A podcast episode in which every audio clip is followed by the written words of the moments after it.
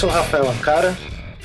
Eu sou o Ricardo Cunha Lima. E esse é mais um Visualmente. E no programa de hoje a gente conversou sobre design e preço. Esse, mais um desses temas que incomodam a cabeça dos designers. E quem conversou com a gente, Vitor Ricardo?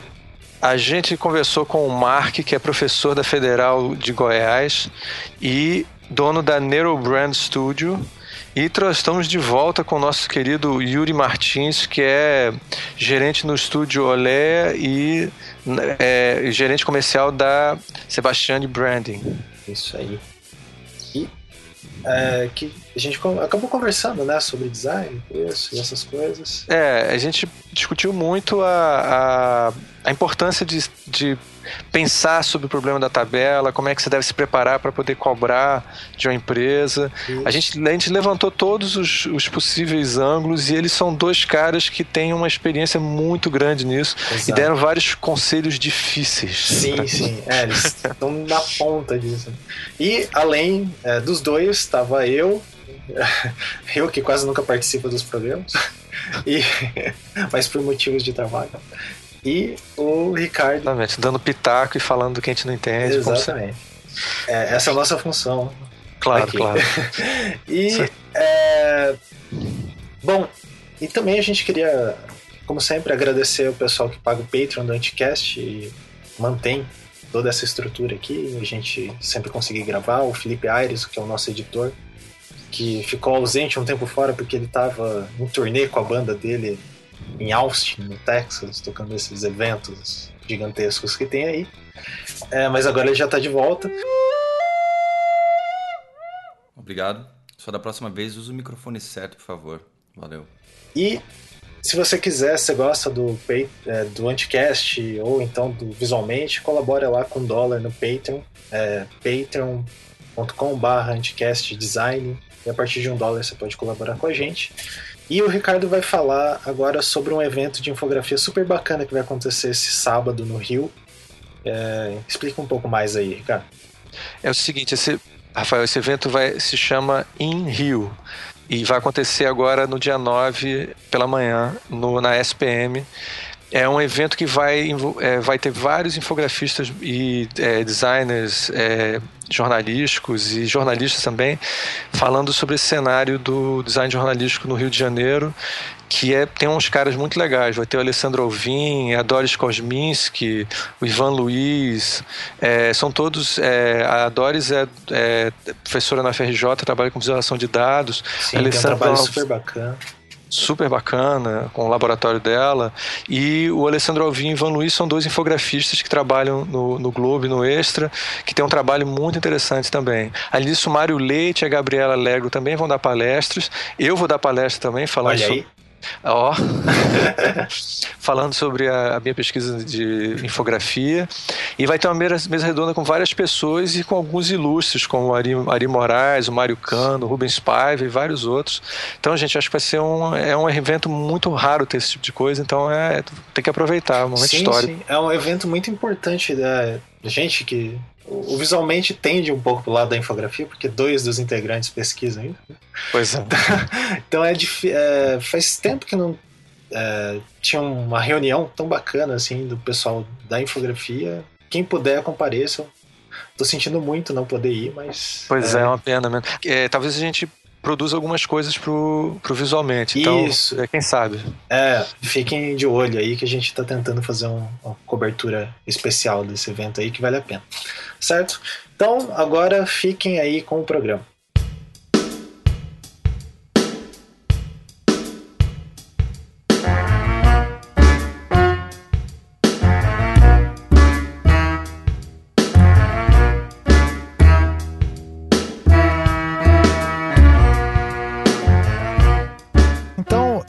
Hoje eu tô aqui com o Mark.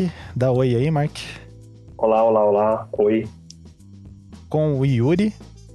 Ah, boa noite, pessoal. Ou bo bom dia, né? Dependendo, Dependendo... da hora que você estiver ouvindo. boa tarde, né? Quem boa sabe. Boa tarde também. E o bom nosso solstício. Amigo... Bom solstício. e o nosso amigo de sempre, o Ricardo Cunha Lima. Boa noite, bom dia, boa tarde. Aí. Então a gente tá reunido aqui para falar de um tema que tira o sono das pessoas e muitos adolescentes, estudantes e profissionais também, né? Que é a composição de preço no design, seria precificação no design, é, quanto cobrar. E daí, é, há alguns dias, o Mark é, soltou lá no Medium uma uma planilha de como ele calcula o, o preço, como ele calculava. Eu vou pedir para ele explicar melhor, né? Sim, sim. É, e compondo, calculando o valor da hora de trabalho de um designer. Você pode falar um pouco mais aí, Mark, sobre o que... É isso que o Mark fala, é só para é. mencionar que é, isso daí foi uma coisa que ele o Mark recentemente ele postou isso no isso, Facebook. No e eu acho que eu fui o primeiro a recompartilhar. Exato. É, imediatamente agradeci ele imensamente. E aí é, e teve uma teve um boom, né, sobre isso. Aí, por favor, fala, fala. Foi, cara. Foi, foi até engraçado porque é, eu nunca, eu nunca vi um assunto tão popular assim. Coloquei o link, em algumas horas tinha 6 mil acessos. Nossa. Assim. E, aí, aí você consegue calcular o nível de desespero das pessoas para poder entender minimamente ou encontrar algum tipo de luz nisso. Mas uh, a história dessa, dessa planilha ela é um pouco engraçada porque eu, assim que saí da faculdade, trabalhei em algumas empresas com, com os meus ex-sócios e logo nós montamos uma empresa que foi o estúdio Nitrocorps, que ficou no mercado por cerca de 13, 14 anos. É, mas essa parte de composição de preço sempre foi uma coisa que a gente não sabia fazer. Uhum. Depois de um tempo, a gente estudando, ah, temos os livros clássicos aí, né, do Strunk, do Valor do Design, a gente aprendeu um pouco com isso, mas é, a gente sempre se deparava com uma, com uma questão muito específica que era calcular o valor da hora. Uhum.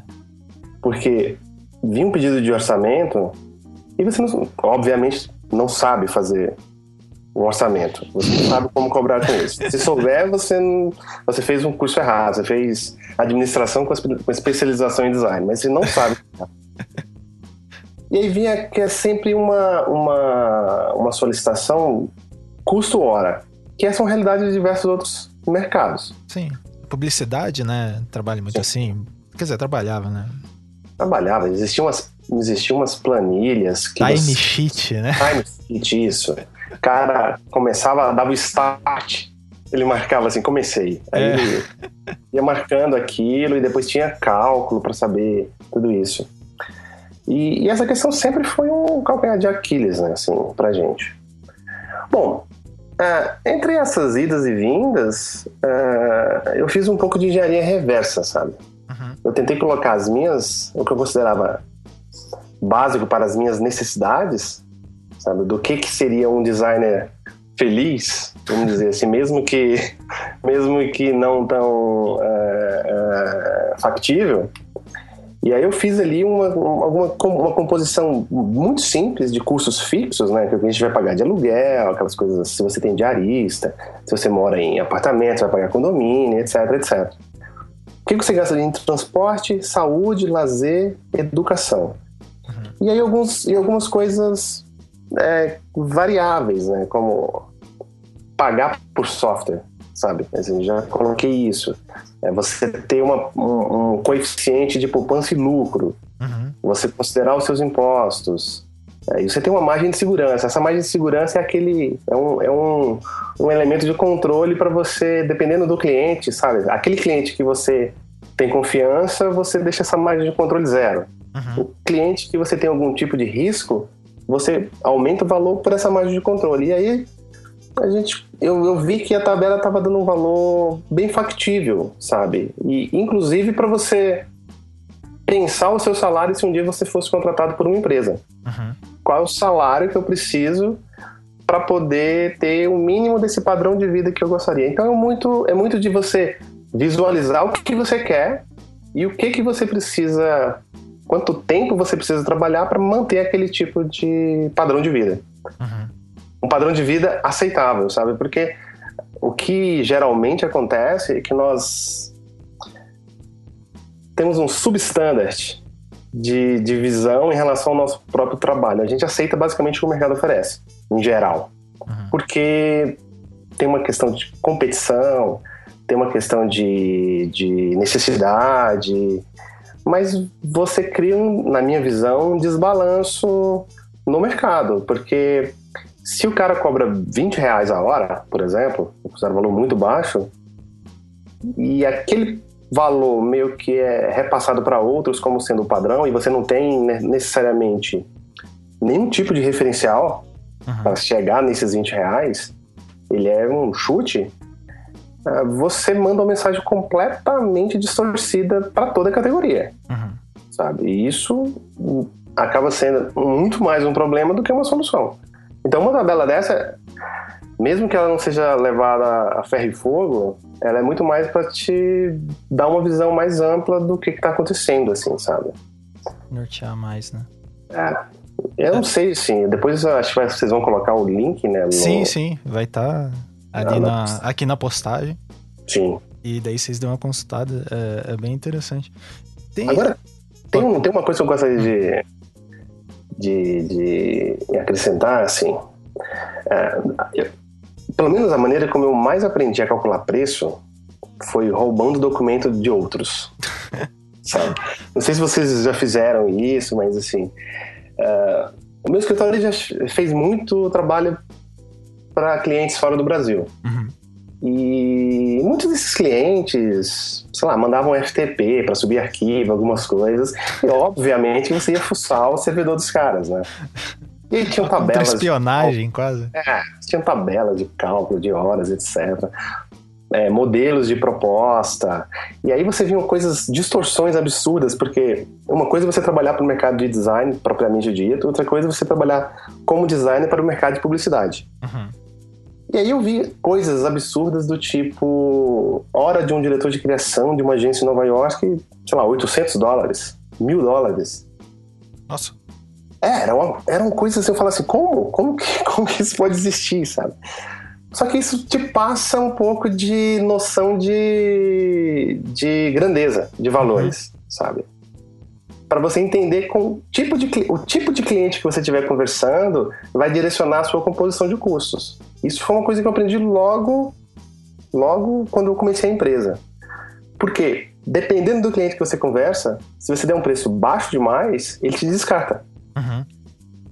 Você pode ser o mais qualificado, mas se o seu, se o seu valor não tiver dentro dessa expectativa que eles costumam trabalhar, você está fora. Então, como que você entende essa noção de grandeza do, dos custos? Isso é, isso é, na realidade, é, acho que é a coisa mais difícil, sabe? É aquele segredinho que ninguém passa, mas você aprender com o valor dos outros.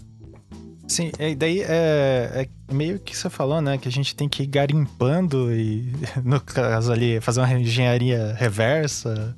Sim. Ficar é, tentando achar. É, Mas isso não reflete um pouco é, é, o fato da gente, sei lá, é, se você não fosse um designer, será que você precisaria de tanta informação assim? Porque de repente, sei lá, em outras áreas as pessoas não sabem essas coisas.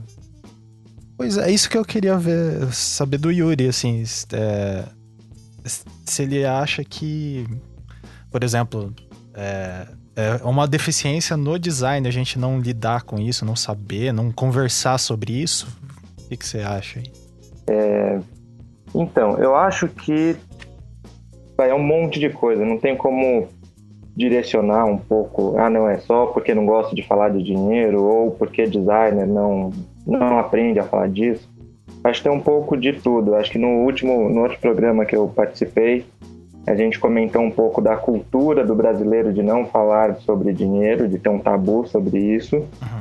É, isso é potencializado quando você vai para o perfil do, do estudante do design, é, que é meio averso a números, é também às vezes meio averso até ao, à sociedade capitalista, né? Uhum. É, mas eu acho que assim, é, vou falar um pouco também de como eu aprendi a fazer o a precificar o design. Eu acho que é mais fácil porque Isso. né, do que eu tentar explicar aqui de alguma forma x mais y. Uhum. É... Primeiro, assim, eu sempre fui muito atento a preços no geral, ao mercado no geral, não só de design, mas é... entender um pouco de conceitos econômicos. E não... aí eu não estou falando de abrir livros de economia e estudar, e sim aprender com que a própria TV e as notícias vão te ensinando, né, as boas matérias. Você consegue ter uma noção do que, que acontece. É, porque se você não entender o que, é inflação, por exemplo, não adianta você fazer seu gastar horas fazendo o seu preço e manter esse preço nos próximos cinco anos.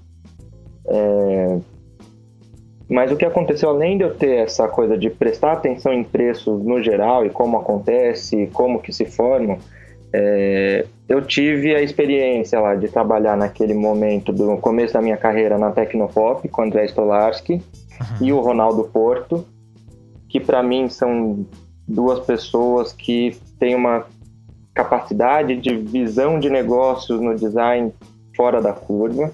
Foi onde eu comecei a aprender que você tem que ter uma, uma matemática por trás desse preço, né? Não é simplesmente você jogar o seu preço. Uhum.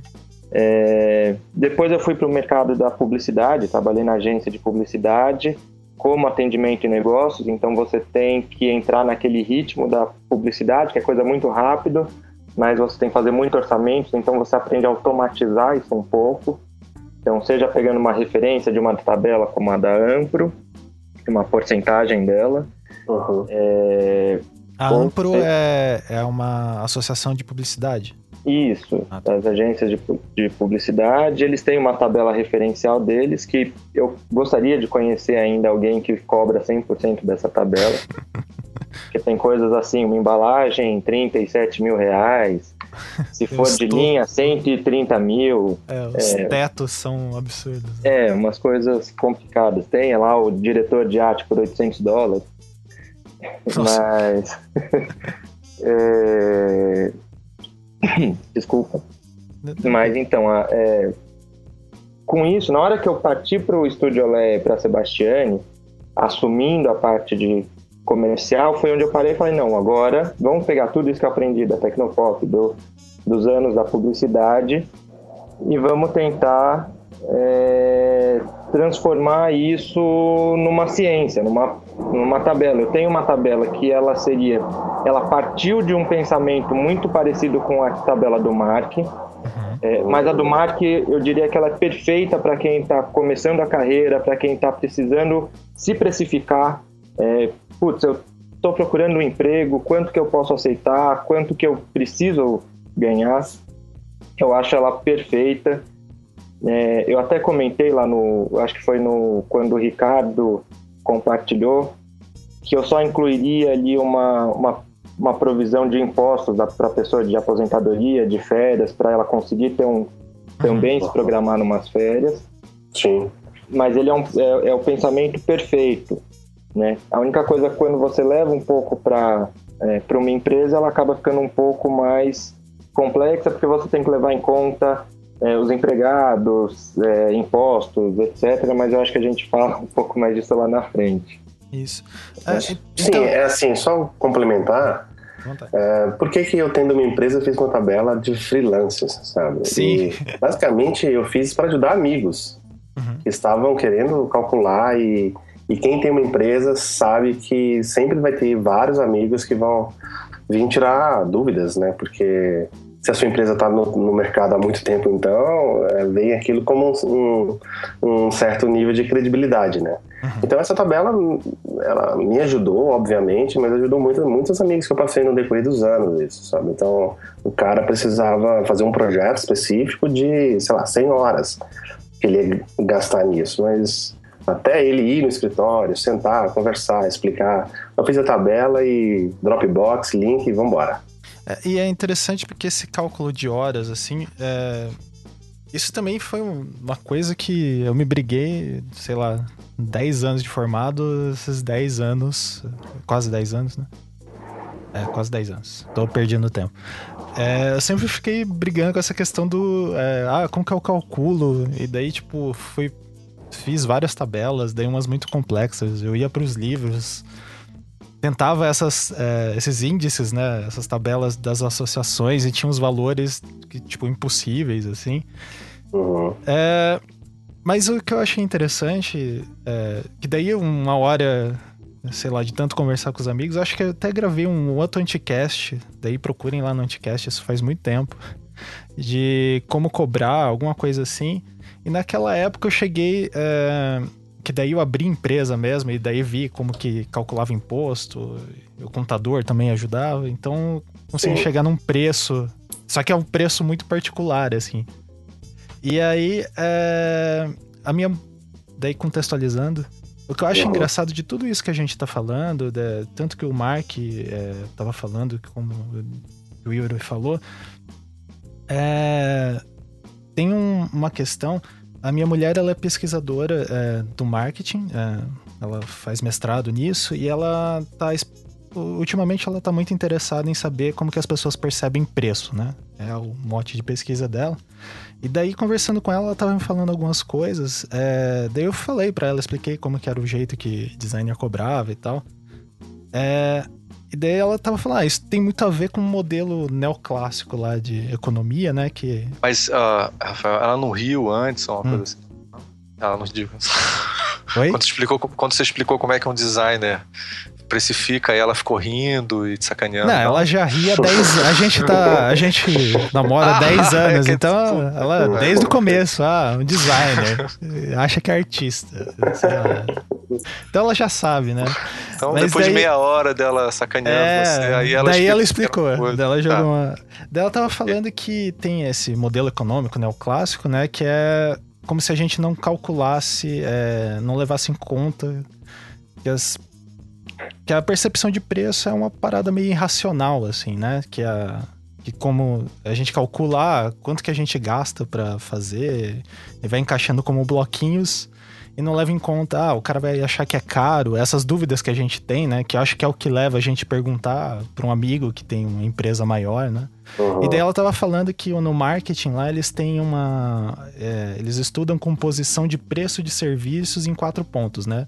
Daí uma é estrutura de custo, né? Que é aquilo, quanto custou para fazer, prestar aquele serviço, fazer aquilo. Uhum. É, a concorrência, que é ver o que a galera tá cobrando, né? E daí o que eu achei muito interessante que é, eu nunca pensei, pelo menos quando eu tava fazendo as minhas tabelas, que é um pouco. Eu pensava mais meio subjetivamente, que é o, o valor percebido pelo consumidor, né? Tipo, ah, quanto que o cliente tá disposto a pagar por esse produto? Sei lá, se ele vai achar caro, se ele vai achar barato, se ele vai achar muito barato, não vai querer. E daí tem um quarto elemento que eles falam que é o que essa questão do preço vai te posicionar no mercado. Isso eu achei interessante, né? Porque a gente não pensa em se posicionar a partir do preço, a gente pensa, pô, eu preciso pagar conta. Pelo menos era o meu pensamento, assim, né? É, então, é, isso costuma mudar um pouco, né, de quando você começa a empresa, que aliás, é, até voltando só um pouquinho, vou Uhum. fazer o gancho, é, na parte da tabela do Mark, eu acho que ela é perfeita, porque no fim a maioria das empresas começa com você trabalhando sozinho. Isso. E daí ela é perfeita, porque você começa com sabendo quanto você precisa ganhar, depois você descobre que você pode adicionar mais alguém, então você coloca ali, aumenta mais dois mil, três mil reais é, no quanto você quer ganhar e adiciona mais uma pessoa, duas pessoas, e aí você vai evoluindo até transformar isso numa empresa é, média ou grande. Sim. É, mas essa coisa que você está falando do, do marketing, de como cobrar, aí agora eu vou abrir algumas coisas da Sebastiane, se o, Olha aí. Aí, opa, O seu- tô O. Guilherme não tá ouvindo. Pode, pode, pode É, falar. com certeza ele não vai ouvir nem vai ficar Ah, ele não sabendo, ouve, né? ele não ouve a gente. Não. Não, é, é uma coisa assim, a gente discute muito isso lá dentro, é, porque você tem uma questão de posicionamento da empresa, mas aí isso é para qualquer negócio, design, a gente não pode pensar nas nossas empresas como sendo diferente disso. É, você tem concorrentes, os concorrentes cobram valores diferentes, e é importante você começar a entender quanto que vale né, o, seu, o seu trabalho, mas também quanto que enxergam de valor nele. Uhum. Uma coisa que a gente tem visto, percebido nesses últimos dois anos na Sebastiane, é que é mais fácil as empresas ou as grandes empresas perceberem valor nas etapas estratégicas do que nas etapas de criação em si. É, então, a margem de lucro em uma etapa estratégica costuma ser um pouco maior do que numa etapa de criação, porque é mais fácil de vender ela. E é engraçado, né, Yuri? Porque, assim, se for parar para pensar, é, tipo, analisar bem friamente, né, um raciocínio bem pragmático, é, a etapa de criação ela entrega alguma coisa meio física, né? A, a de planejamento é meio subjetivo, só que o cara consegue perceber melhor o valor que aquilo vai agregar, né? É, eu acho que é um pouco o perfil do cliente. Quem contrata hoje design estratégico é, costumam ser empresas maiores. Uhum. Então eles estão acostumados a pagar muito por relatórios. É, se um dia a gente chegar a cobrar o que as empresas de pesquisa cobram, pode ter certeza que a gente não vai estar tá mais tendo essas discussões de se dá para ganhar dinheiro com design, etc. Sim, vai... Porque tem, tem alguns clientes que falam, não, mas eu gostaria de fazer uma pesquisa XPTO para validar o trabalho. Ok, mas essa pesquisa vai custar 100, 200 mil reais se você for numa TNS, é, sendo que o trabalho todo aqui com a gente vai custar 50 mil. Uhum. É, então não faz sentido, né? Sim, o gasto não... É, mas é porque eles enxergam um valor nisso. É, e é, quando... Assim... Oi, só, só para completar aqui, Mark. É, uma das coisas que a gente faz é ter outputs em todas as etapas, para não ficar só isso. Ah, não, então agora a gente acabou essa etapa, vamos partir para a próxima e no fim o cliente só recebe, percebe alguma coisa na entrega da marca. Uhum. É importante ter esse output até para você valorizar, falar, não, você está contratando essa etapa, essa etapa tem um começo, meio e fim. Para não né? ficar muito subjetivo. Faça, exato, mesmo que ela faça parte de um projeto inteiro. Isso é uma coisa que eu, que eu percebi, que eu percebi assim nos últimos 10 anos, assim, sabe, de como que a profissão mudou. Uh, ah, para quem, sabe, começou a viver essa questão do design nos anos 90, para o que está acontecendo agora, é assim, parece que são dois planetas completamente diferentes, que uma coisa não tem nada a ver com a outra. Quando, quando eu montei a minha empresa, na realidade eu queria estar parte de, eu queria fazer parte de um grupo das coisas que eu achava interessante na internet. Uhum. E assim, estando em, em Goiás, e tendo acesso à internet, tendo e, e enxergando a possibilidade de ver pessoas é, vendo o meu trabalho no mundo todo a partir daquilo ali, fez com que é, eu pudesse fazer o tipo de trabalho que eu admirava, do grupo que eu admirava, e eu pudesse fazer esse tipo de, de, de trabalho.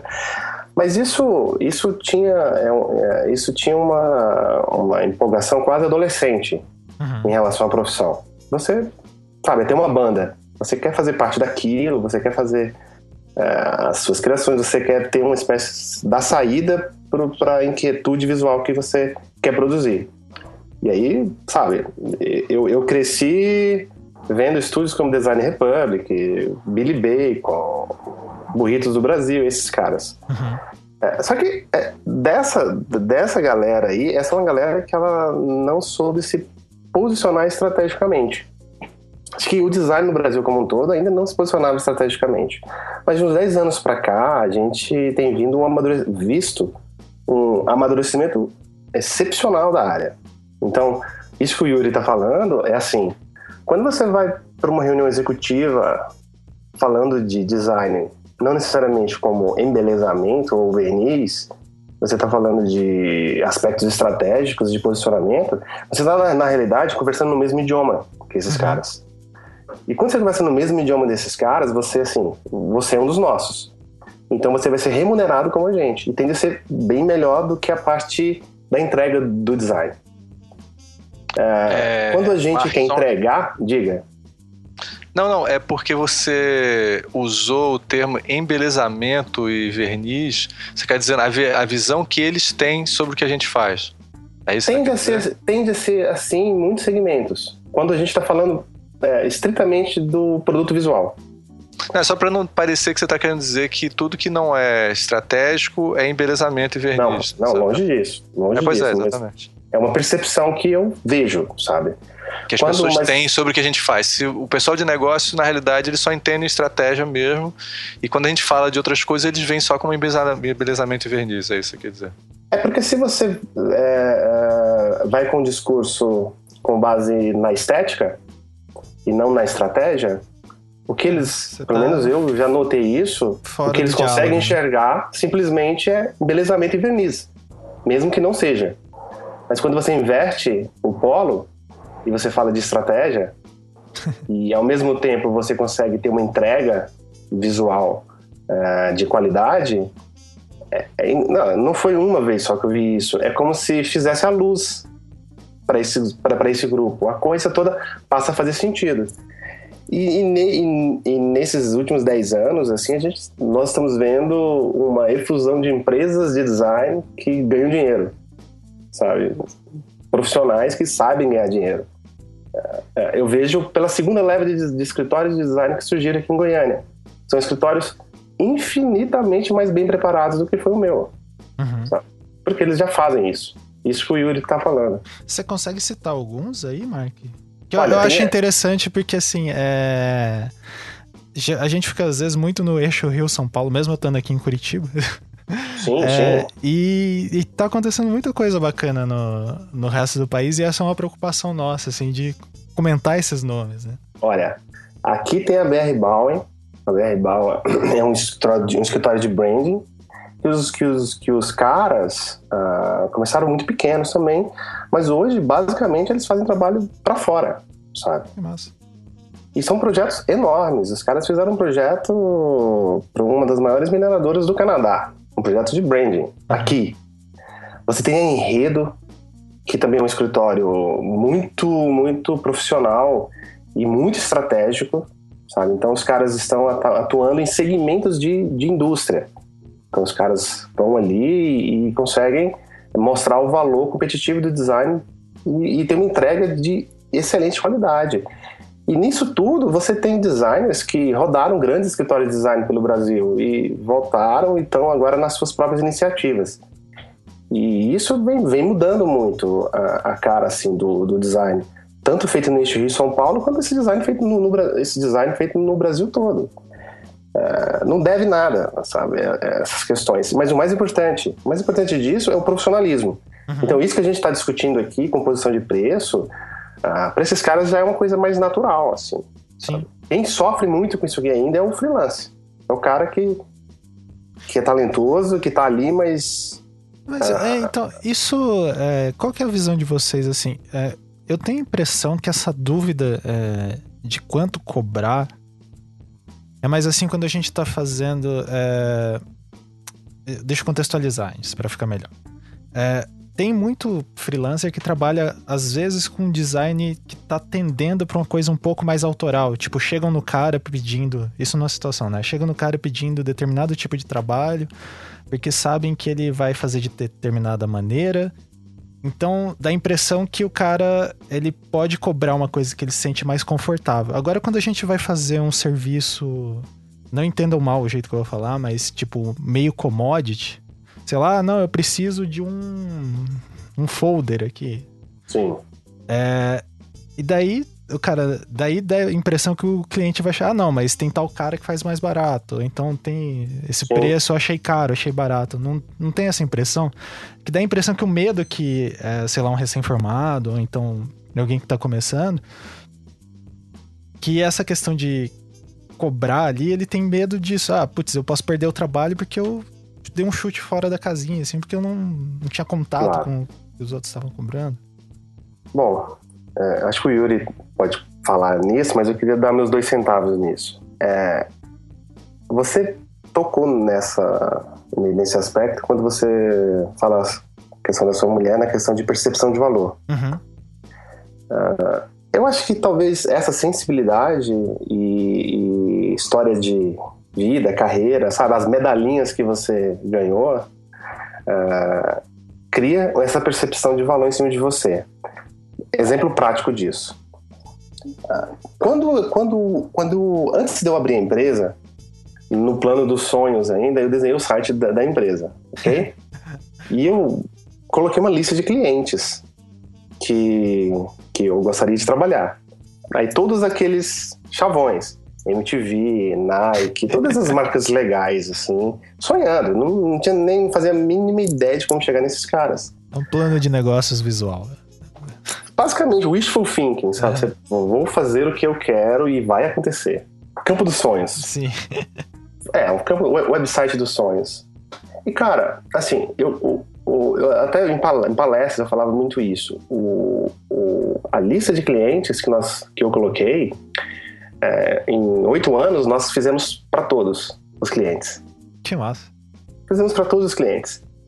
Só que é engraçado. Você faz um trabalho para a Nike, mas é um trabalho, cara, que você é uma pecinha dentro de uma engrenagem, é uma coisa pequena. Uhum. Mas a partir do momento que você pode falar que foi contratado pela Nike para fazer determinado projeto, isso aumenta a sua percepção de valor frente a qualquer cliente que você for conversar. Então essas, essa construção simbólica, sabe? Ah, isso é- acaba sendo muito importante pro, pro designer. Não adianta, cara. Se você for responsável por um projeto de identidade de uma coisa muito importante, você vai ser apresentado como o cara que fez o projeto muito importante. Uhum. Esse- Você está dizendo que tem um aspecto psicológico aí que a gente fica só lidando com números, números, e aí chega uma hora que você está vendo que também é, é o seu futuro, a maneira como você se posiciona na vida e tal, tudo isso é, faz parte dessa jogada. Completamente. Completamente. Na minha visão, isso é uma coisa meio até irracional. Sabe? Você. Você pode ser um péssimo designer e ter feito coisas para bons clientes. Uhum. Mas o seu trabalho pode ser muito ruim e muito caro.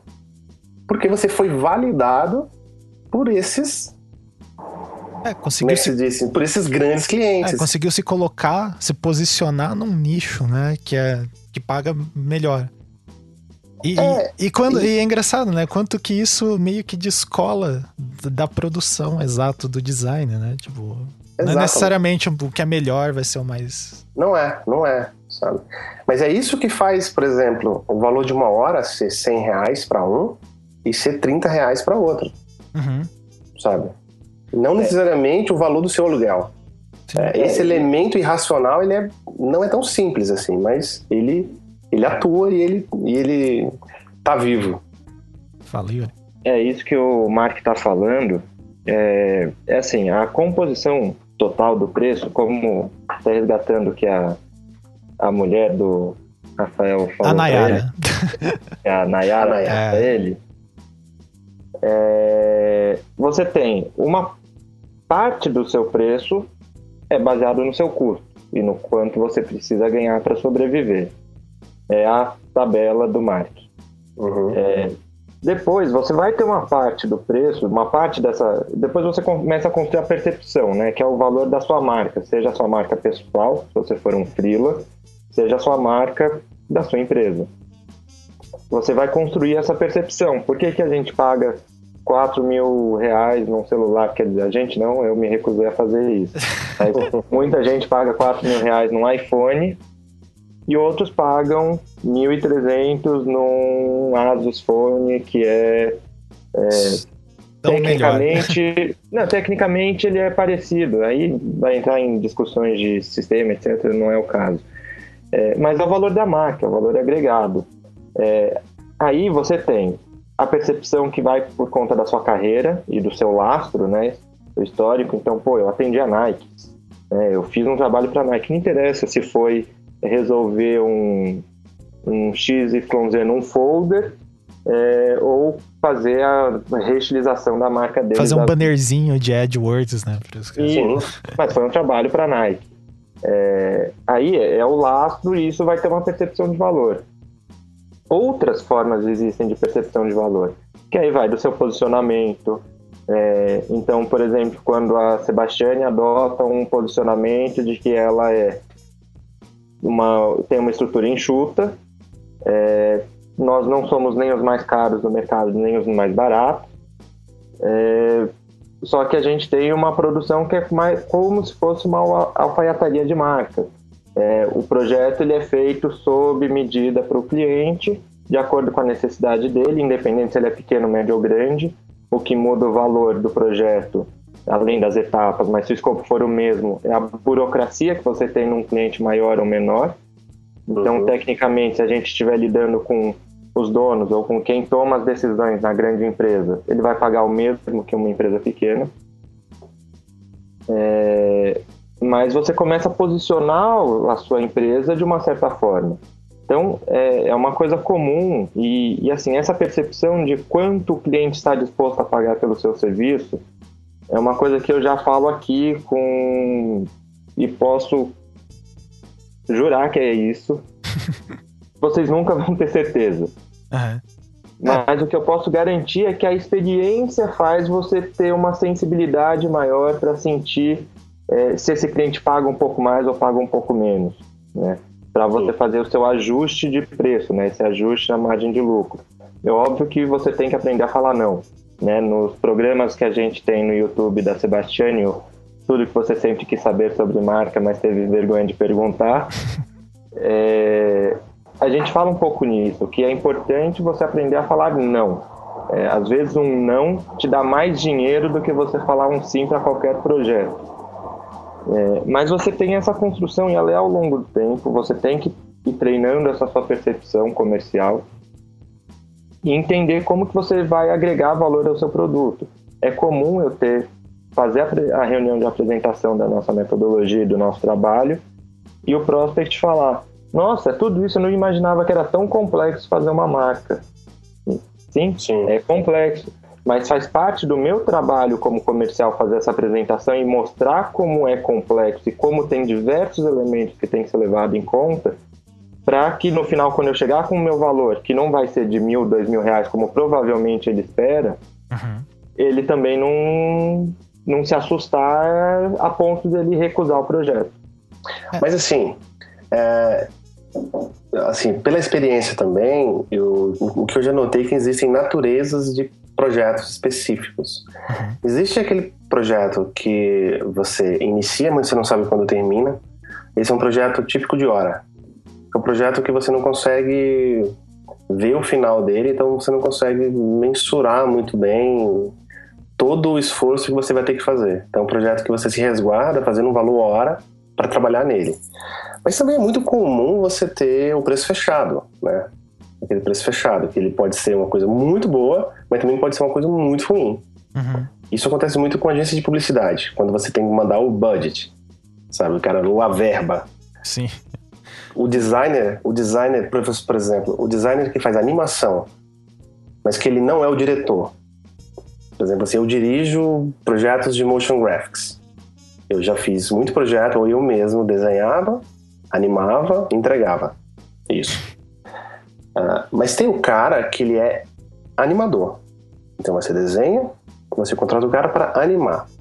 Pela característica do trabalho desse cara, ele cobra por hora, sabe? Porque é um projeto é, de implementação. Agora, os, esses projetos de naturezas mais subjetivas, onde você tem que pôr elaboração de conceito, é, produção de, de, de propostas visuais, etc, etc, esses são projetos que, normalmente, quando você está trabalhando por requisição, eles vêm com uma verba definida. E aí você tem uma margem de, de negociação e você tenta encaixar o tempo que você precisa para fazer aquilo. Que talvez gera essas distorções de, por exemplo, você virar madrugadas para conseguir terminar o trabalho. Sim. Sabe? Porque você tem a verba, mas você tem o um prazo. Não importa quantas horas você vai tomar. É, então, assim, pela natureza da, do tipo de trabalho que você está fazendo, às vezes acontece de ser vantajoso uma hora ou não ser vantajoso uma hora, sabe? Mas Tem é, essa sensibilidade. É também. engraçado, não, Mark? Porque, assim, isso era uma coisa que eu me batia muito. É, antes de entrar mais a fundo nessa carreira acadêmica, é, eu tive escritório e tal, e a gente ficava se batendo é, nessas questões. E eu conversava muito com o Sebastiane sobre isso é que eu, fiquei, eu encanei, ah, qual que é o modelo ideal? Você cobrar por hora ou você cobrar por projeto, né? Eu fiquei nessa dicotomia, assim, quando na verdade não existe. Você pode ter é, uma hora, né, estimado uhum. valor de hora, só que você passa pro, pro cliente um valor fechado, Sim. já calculando, ó, isso daqui vai gastar um pouco. E daí com a experiência, né, você vai adquirindo, ah, isso daqui eu acho que eu vou ter que gastar um pouco mais porque esse cara é meio indeciso, não sei, umas coisas assim. Mas é sempre importante, eu acho, né, daí não sei o que vocês Acho E- de você ter essa hora estimada pra você, né? Sim, sim, sim. Então, Rafael, ó, o pulo do gato aí entra na parte jurídica. Ah, Faz um contrato com o cliente. Faz, você, para calcular o, o, o seu preço, você descobre qual que é a sua hora. Faz o projeto. Ó, o projeto vai ser uma. Eu vou elaborar o conceito da marca, fazer a marca, vou é, fazer X assinaturas, vou fazer mais tanto de tais papelarias e isso vai custar, sei lá, X mil reais. Uhum. 7 mil reais. É, você coloca num contrato que você está prevendo X horas de trabalho ou que caso o projeto se estenda é, além de um período específico, e depois vai ser cobrado por hora. E daí você coloca um valor de hora. É, isso não quer dizer que, ah, passou desse tempo eu vou começar a cobrar isso Uhum. mas quer dizer que você tem uma ferramenta para você de tanto podar o cliente, porque na verdade quanto menor você é, e isso é um dos pesadelos do freela, é que o cliente monta em você. Sim. Exato. E é onde ele come o seu lucro, ele come a sua saúde, ele come a sua paciência, ele vai destruir tudo, a sua vida, porque você deixa.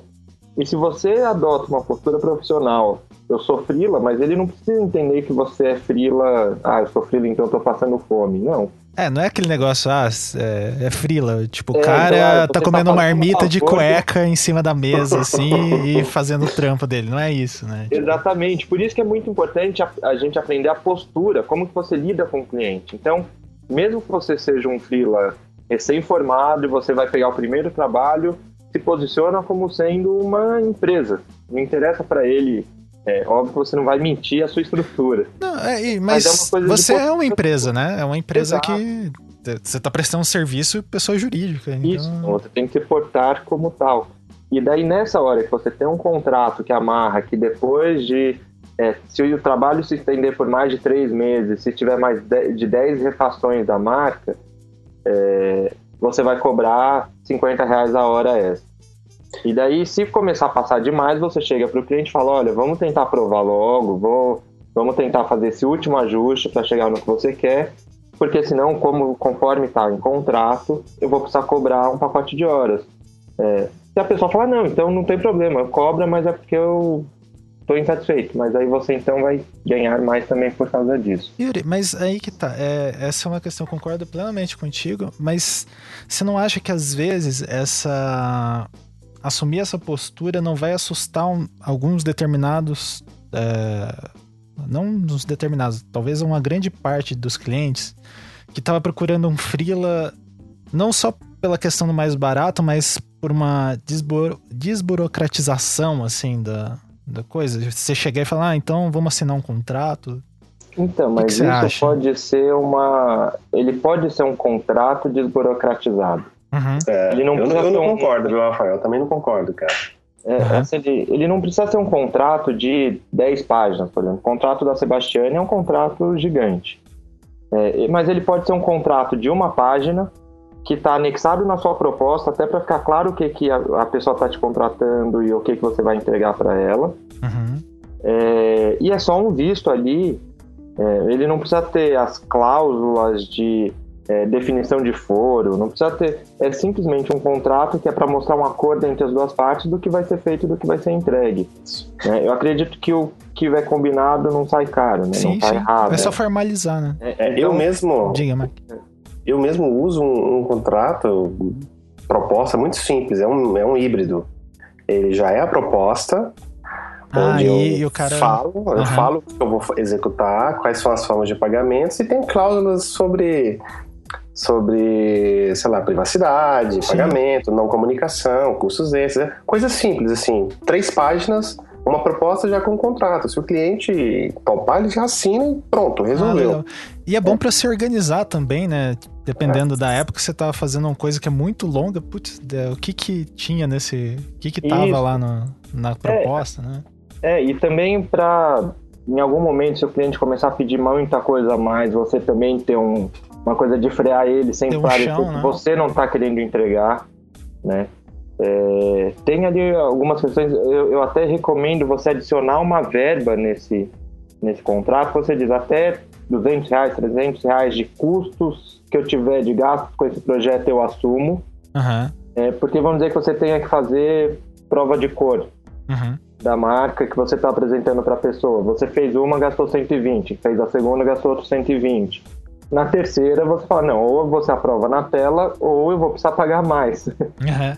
É, eu vou precisar não- repassar esse preço. Até para dar também, falar, olha, calma aí que isso tem um custo, não, não vai ficar pedindo 500 mil vezes. Sim. Exato. Então é uma coisa assim, de você se garantir, se resguardar, mas também não assustando o cliente. E aí eu acho que é o seguinte, se o cliente, apesar disso, se você mostrar for bem, não é ser ríspido nessa hora de impor o contrato, você falar normal, falar, então só assina por favor aqui a proposta, aceite pra gente ter certo o que, que cada um tá tendo, nem seja um aceite por e-mail. É, que a é, que é uma. recusar, é, eu acho, só acho que se a pessoa se recusar a fazer isso, eu também questionaria qual que é a é, qual que é a garantia que ela vai me pagar, Sim, qual é a garantia sim. que ela é uma pessoa séria. Talvez seja um desses projetos que seja melhor falar não. Aham. É muito bom. Porque assim, até pra trocar o ar-condicionado aqui, você precisa, sei lá, você tem que assinar uma coisa, né? Tipo, é um Exato. serviço barato, assim. É. Nós tínhamos uma técnica lá no, no- no escritório que era sensacional, assim, e ela funcionou 99% das vezes. Que era quando a gente passava o contrato para o cliente, fechou, todos, quando dividiu o projeto em parcelas, né, pagamento, então todas as boletas iam grampeadas junto com. Ah, Cara, mas isso é sensacional, sabe por quê? Dependendo da empresa, o cara pega isso e passa para o financeiro. ah, O financeiro organiza contas. Ele vai pegar aquilo e vai colocar no, no sistema que ele organiza. Uhum. E se o chefe deu ok, paga. Porque o que acontece muito é assim: quando você divide um projeto, ah, vai vencer a data, agora eu vou ligar lá, olha, tá vencendo, ou venceu, você não fez o depósito e etc. Quando você manda a boleta, é, em geral, cai na- na- no, no- no automático das empresas, sabe? Sim, sim. Eles pagam aquilo sem problema. Não, e isso é, isso é engraçado, porque eu trabalhei muito tempo como. é, não tinha empresa jurídica formalizada. Hoje em dia tem. um- depois a gente vai gravar um programa sobre isso, explicando melhor. Mas quando eu, eu abri a empresa certinho e tal, daí eu comecei a mandar boleto. Cara, a inadimplência caiu pro Pois chão, é. assim, pro zero. Porque daí é, é bem isso, entra no sistema de pagamento. É uma burocratização que o cara tem lá pra conseguir pagar as coisas e aquele negócio de você falar, pô, imagina um cara que contrata um monte de coisas, ele, ele não vai lembrar de tudo. Ah, paguei o cara lá, né? Sim, sim. É, isso é importante na hora até que você está negociando, até para justificar de repente um desconto maior ou menor, entender como que é a forma de pagamento. É, principalmente quando você começa a trabalhar com empresas grandes, isso é importante, é, dificilmente vai ser um freela nesse caso, mas quando você já tiver um certo porte de empresa, você vai se deparar com isso. A sua primeira contratação de uma empresa grande, você vai ficar eufórico, vai É, ficar super feliz, mas antes de fechar e, de, aliás, de mandar o seu preço, pergunte como que é a política de, de pagamento da empresa. Tem empresa que paga 90 dias úteis depois da entrega do projeto. Yuri, cara, eu aprendi isso da pior maneira possível. Tem, Eu- tem empresa que paga os 180 É, não, eu Mas fiz. úteis, úteis. úteis, eu já Caramba. peguei 90 dias úteis depois da 180. entrega do projeto. Nossa, eu, eu trabalhei para um, vamos dizer, uma grande companhia que mexe com dinheiro aqui. E, e, cara, eu fiquei muito contente na época, porque, porra, eles pagam um valor muito acima do mercado, era um trabalho legal. Cara, a hora que eu fui ver, eles pagam 90 dias depois da entrega. Daí eu falei, é, o dinheiro que era muito virou muito pouco, porque não ia dar pra me manter esses três meses até receber. né? É, então, é, isso é um, é um problema e a gente é, às vezes não está preparado para lidar com isso. Sim, que é, um- que é uma questão de empresa, né? As empresas elas trabalham com prazos maiores porque elas têm prazos maiores para pagar as coisas, né? Isso eu só fui entender quando tive a empresa mesmo. Isso, e, e até assim, hoje, é, que eu já sei isso, já sou vacinado, já também passei perrengue por causa disso. é, o que eu faço sempre é, é tentar, na hora de negociar com a pessoa, e aliás, muitas vezes nesse nível de empresa você vai negociar com o departamento de marketing depois ele ainda vai passar para o departamento É, de compras, financeira. que vai ter que baixar alguma coisa ali também. Então não chegue no osso do seu preço. Uhum. É, mas depois até para usar, é, qual que é a forma de pagamento? Ah, são 90 dias. Bom, então eu não posso dar esse desconto que você está pedindo. Mas vo- será que você não consegue melhorar esse prazo? Ah, eu posso ver como é um projeto especial, talvez eu consiga. Eu já tive cliente que era 60 dias úteis e para conseguir o desconto, para ficar na verba que ele queria, ele conseguiu aprovar o, pa- o pagamento em 10 dias. Nossa. né? É, é Então, toda é- questão de negociar, né? A é, gente... mas você tem que estar só preparado para isso e trazer isso antes de você dar ok no seu preço, de aceitar todas as condições que o cliente impõe. Pois é, Yuri, tem, isso que você tá falando, eu tô, tô vendo aqui, ah, parece que cada solução para o problema é totalmente customizada, né? Então, assim, para esse caso tem essa solução. Então, acaba virando um negócio de o cara ter experiência e já ter se ferrado, ou ter conhecido, ou ter ouvido que muitos ter- podcasts feito esse e tal. Pois é. É, mas a, a regra de dedão que eu usava, né, pra falar aportuguesando, é, é você ler o cliente. Pelo tipo de cliente, você sabe a melhor abordagem, sabe? A melhor, É. a melhor estratégia para chegar nele. É o que o Yuri falou, sabe? Quando eu vou trabalhar com agência, eu já pergunto qual é o ciclo de pagamento do cliente, porque não é a agência que paga, quem paga é o cliente, sabe? Então você entra na, no- na rotina de pagamento do cara. Então, assim, aconteceu, o Yuri achou 90 dias úteis muito. Eu já vi casos de 180 dias úteis. Tem uma coisa que eu queria perguntar pra vocês é o seguinte, porque como é que a pessoa adquire essa experiência? Eu vou dar um exemplo, por exemplo, trabalhar para uma empresa. é, eu me lembro que a pessoa diz, ah, você quer montar seu próprio restaurante, vai trabalhar no McDonald's, uma coisa assim. E aí você entende como é que funciona. Já, eu já ouvi gente falando isso e tal. É, mas às vezes trabalhar na empresa, você fica tão fora das decisões que você, na realidade, não aprende nada. É, por exemplo, eu vou dizer para você, trabalhar num, no jornal, você não tem absolutamente nenhuma noção de É, Fora a ideia como estrutura que eles pagam aquela coisa, né? É, nada, nada, absolutamente nada. Eu imagino que boa parte dos jornalistas que trabalham também não tem muita noção, assim. Fora, talvez, depois de você virar editor, é que a coisa começa a crescer e você entender. Como é que vocês veem essa possibilidade das pessoas entenderem? Que estra... Será que tem alguma estratégia para poder aprender melhor isso? Então, o cara do, do Alibaba lá, qual que é o nome do, do chinês? Sei, sei, sei. Alguém lembra do nome dele? Ah, Não, É, enfim. lembro da ele- fisionomia, mas eu, é, eu vi um vídeo há uns, acho que há uns seis meses, mais ou menos, que ele... é o Jack Ma, não é? É, é X, Isso. alguma coisa aí. É, alguém com certeza vai comentar. É. É, mas ele faz, ele participa de um talk show e ele dá meio que qual é a receita dele para uma carreira de um jovem, né?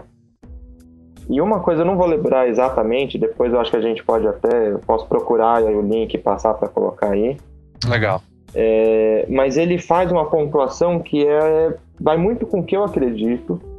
É, óbvio que ele descreve isso de uma forma muito mais genial, mas ele coloca que é você, no começo, quando você é jovem, está se formando, você precisa entrar em uma empresa que é, vai te dar conhecimento. E ele vai muito de frente com essa com a ideia de que o importante é entrar numa grande empresa e fazer carreira e que é ali que você vai é, ser alguém foda. É, o que ele diz que tem momentos da vida que você tem que primeiro entrar numa que seja uma grande empresa, mas para entender como ela funciona, mas depois você sai. Depois é importante ter um momento que é, é fundamental você para quem você trabalha. E, e às vezes é melhor uma empresa menor, porque justamente você vai ter contato com o dono, você vai ter contato com quem toma a decisão.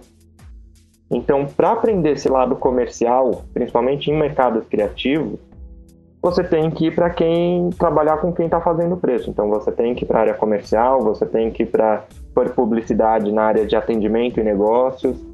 É, ah, e achar as empresas, em vez de tentar ir para a maior empresa que tem, a referência, ir para empresas menores que você vai estar mais perto dessa, dessa decisão.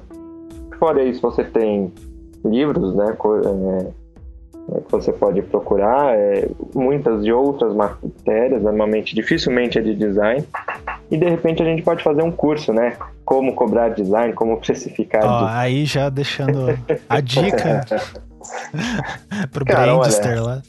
Agora, assim, na minha perspectiva, onde eu tava. Onde eu comecei um escritório no local onde não existia escritório, então não existia nem cultura, eu não sabia nem pra onde ir. Você Foi na tentativa e erro. pedra, né? Na pedra. Tentativa e erro, assim, sabe? Completamente. Mas pra mim, pelo menos, é uma maneira que eu aprendi muito. é, pode soar até meio estranho falar isso, mas por emulação. É ver como que ser muito sagaz e observador no pouco contato com a informação que você precisa que você tem. Ou seja, sabe, quando o livro do Strunk, que hoje parece um livro até, até anacrônico, assim, em determinado aspecto, mas ele foi crucial. Pra, É que não tinha nada, né? não existia nada. Então a gente partiu dali.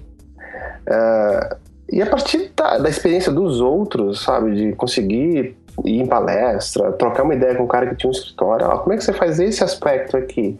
E você tem uma acumulação de experiências que e depois quando você quando eu fazia a validação junto com os outros modelos de amigos de mercados mais desenvolvidos e eu vi que não estava fora eu comecei a entender que na realidade os problemas são os mesmos sabe? Os problemas são os mesmos e as soluções são muito parecidas Uhum. A- essa tabela que eu fiz surgiu disso assim sabe quando você coloca o óbvio, se, você, se vocês olharem, quando vocês olharem, é o, o óbvio, é o que você gasta. Sim. É, na verdade, ela é muito gasta. uma planilha de controle de gastos pessoal, né? Sim. Será que isso revela uma coisa? Os designers não sabem cuidar Não das sabem. finanças pessoais? É, não sabem se planejar.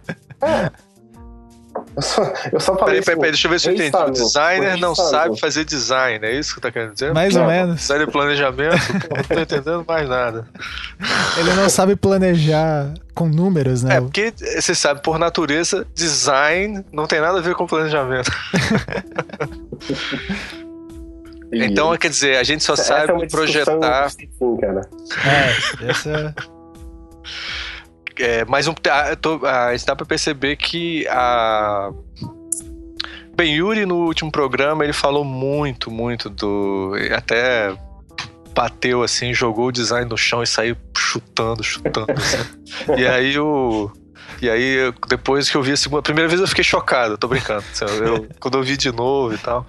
Não, mas assim, é, você acha que o preconceito que o designer tem com o comércio, o preconceito com publicidade, tá, desenvolveu uma certa cultura de, de a fingir que nada disso faz parte da minha vida, vamos dizer assim. E aí, vamos lá, vamos tocar que vai dar tudo certo. Isso é maluquice, nada na vida. Como diz o Seinfeld, assim, ele pergunta: Você já fez isso antes? Não, então por que, que você vai fazer isso de novo? Por que, que você vai tentar fazer isso assim? Porra, não é assim. Você simplesmente abraça a coisa e vai dar tudo certo. É uma certa ingenuidade, assim, do, é, do design. E depois se fode e diz que os clientes são todos filha da puta e tal. É. Ah, Ricardo, É, é, resumiu a história da, do design aí numa frase? É, eu acho que no começo, talvez. é, Talvez o público que entra na faculdade talvez tenha essa inocência, é, ou essa versão, ou até, sei lá, não é ligado nisso.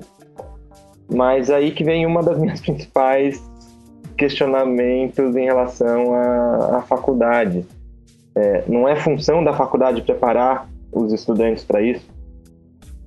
A gente tem que aprender a cobrar o, o serviço já na faculdade ou minimamente gerenciar um pequeno estúdio ou a sua, um, sua carreira como um freela na faculdade.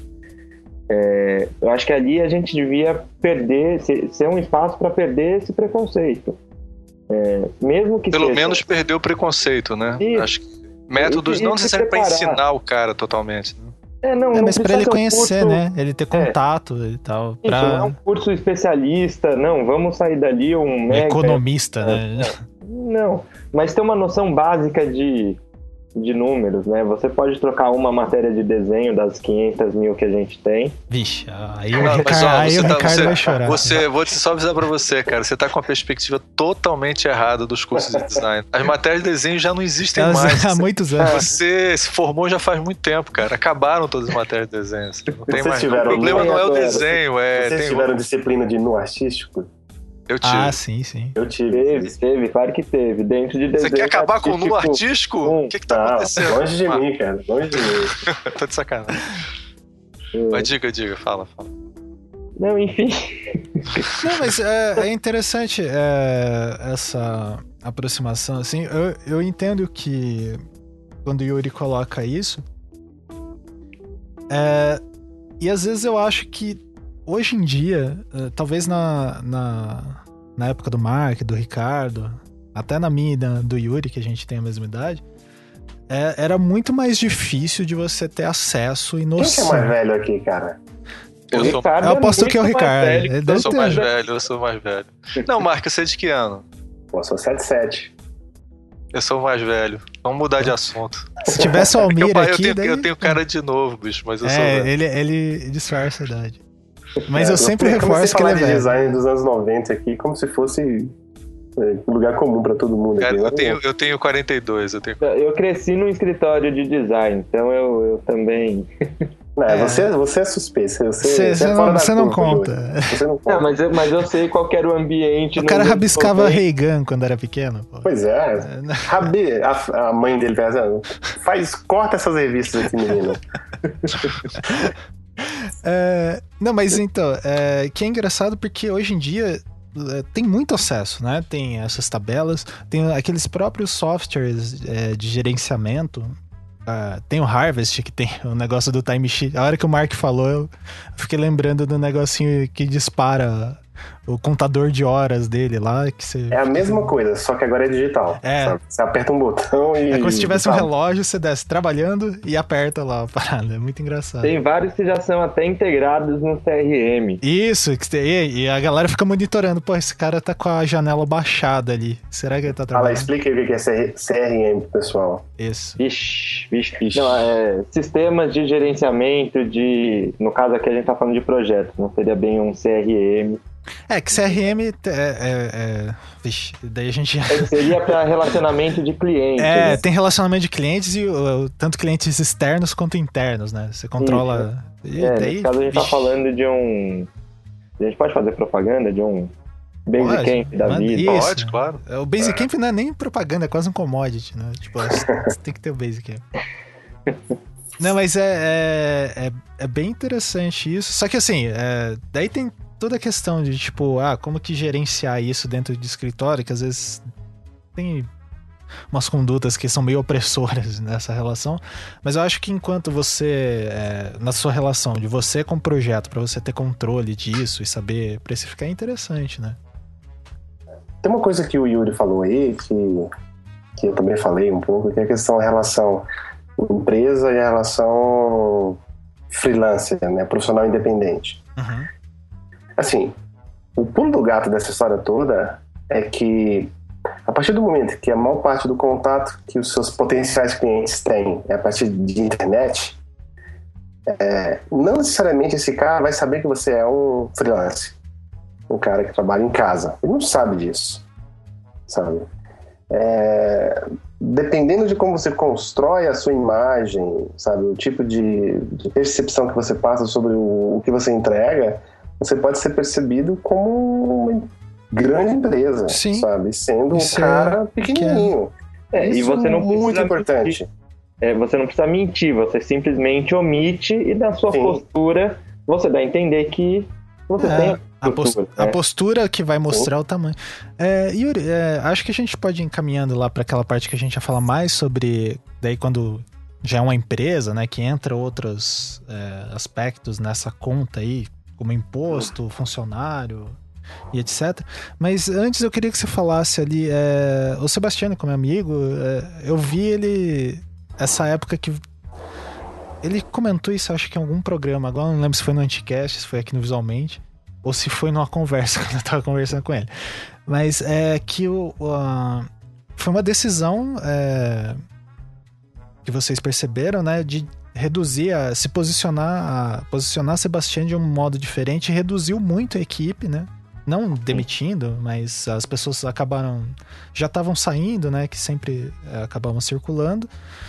E vocês se posicionaram diferente e menor E só que esse posicionamento que vocês fizeram é, reduzindo a empresa, parece que ela é maior. É engraçado isso, né? Essa percepção. É. Só uma coisa, isso é o tema do, do programa todo que você fez sobre a empresa. Sobre, é, eu, eu tava... É, só para o ouvinte que quiser ouvir esse programa. Isso. A gente até fez um anúncio com a frase do, do, do Sebastiano sobre isso. Exatamente. É que a minha memória tá terrível. Ouça esse programa que também foi muito bom. É que você tá, você é muito, tá muito velho, cara. É, é foda. A idade velho. acaba com você. É foda. Tá, só, só pra não matar quem não, não escutou o outro programa de curiosidade.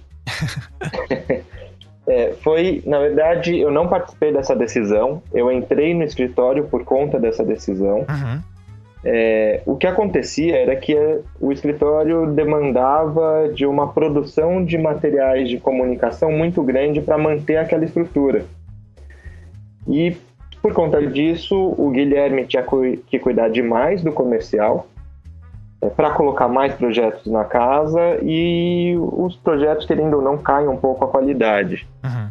É, você faz com mais pressa. Foi quando eles optaram por é, deixar o, a estrutura menor e foi conforme as pessoas foram saindo, não foram sendo repostas. E organizou a, o escritório de uma forma mais estratégica, a equipe estratégica e a equipe de criação.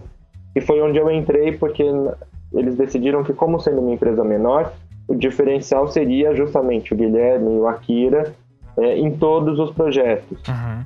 É, e eles dariam essa excelência para os projetos.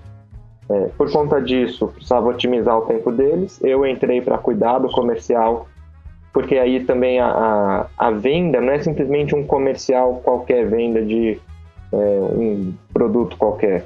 É, é, uma venda que eu tenho que fazer um diagnóstico de necessidade, eu tenho que entender o que, que a gente consegue fazer e o que, que a gente consegue resolver para conseguir identificar o que, que o cliente precisa e se eu consigo ajudar ele. O que eu mais faço é falar não Falar, não, você não tem o perfil do escritório, não, você não tem o prazo que a gente precisa para fazer o trabalho. É o cara é, chato, né? É, tem, tem vezes que o, o, prospect me acusa, assim, indignado, não, você não quer vender para mim? Eu falo, não, desculpa, mas eu ainda não sei se eu quero, porque eu não sei se eu posso Você faz de difícil, né?